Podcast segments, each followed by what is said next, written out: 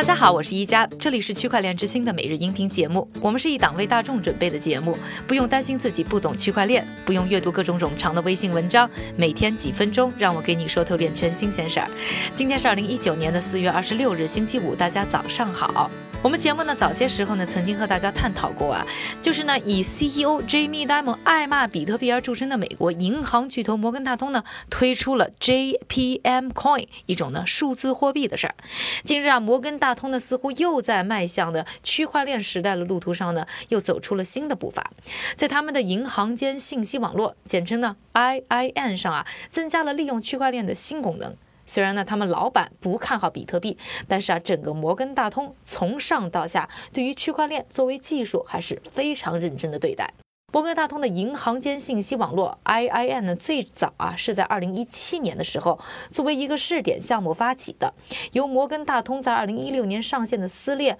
Coron 呢支持运转。这个项目的目的呢，就是减少跨境支付涉及的步骤，并加快呢它的速度。目前啊，全球已经有两百二十多家银行呢加入了 IIN，包括呢日本的三井住友银行，全球营业额最大的合作银行农业信贷。银行和西班牙国家银行等，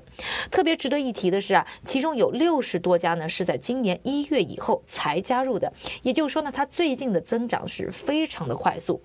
现在呢，跨境支付方面的痛点啊，是在于涉及的步骤过多。现在呢，摩根大通呢每年要处理呢十到二十万笔的卡壳的交易，大部分呢都是和跨境支付有关，常常是出了一个问题之后呢，各方之间呢不知道彼此的信息，很难判断问题出在哪里，到底应该由谁来解决。之间呢，要需要经过多方多次的邮件呢，才能最后呢把问题呢解决清楚。摩根大通呢想通过呢 IIN 新增加的这个解决方案呢，它又不同于呢 Ripple 和 Circle 啊的一些创新企业提出的，就是通过新的数字货币在当中做一个中转的这么一个方案。而是在银行间的信息网络上啊，增加新功能后，让各方呢在同一个区块链上去认定彼此的身份，分享必要的信息，让整个过程更加透明简单。当然，最重要的也是可以更快速的发现问题和解决问题。这个结算体系呢，将于二零一九年的第三季度，也就是今年的九月以后呢启动，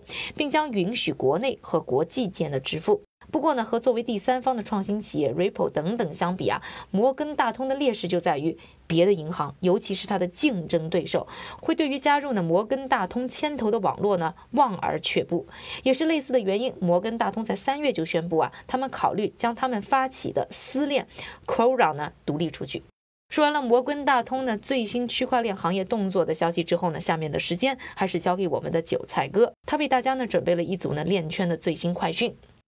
好的，一家，我们先来看一组企业方面的消息。首先啊，根据美国专利商标局的一份文件显示，耐克公司已经为 CryptoKicks 一词申请了商标。该文件还列出了为在线社区成员提供数字货币或数字令牌的计划。第二则消息，日本的第三大银行三井住友银行将利用 R3 的马可波罗区块链网络进行贸易融资。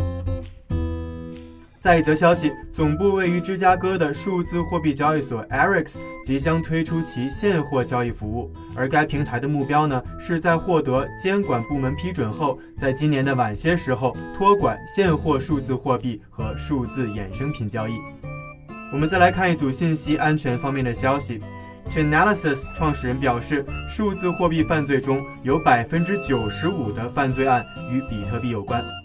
最后一则消息，美国证券交易委员会和商品期货交易委员会联合发布了一项警告，警告投资者提防那些声称经营咨询和交易业务的欺诈网站。感谢韭菜哥的分享，也感谢各位的收听，我是一加区块链之星，还原区块链最真的样子。我们下周再见，祝各位周末愉快。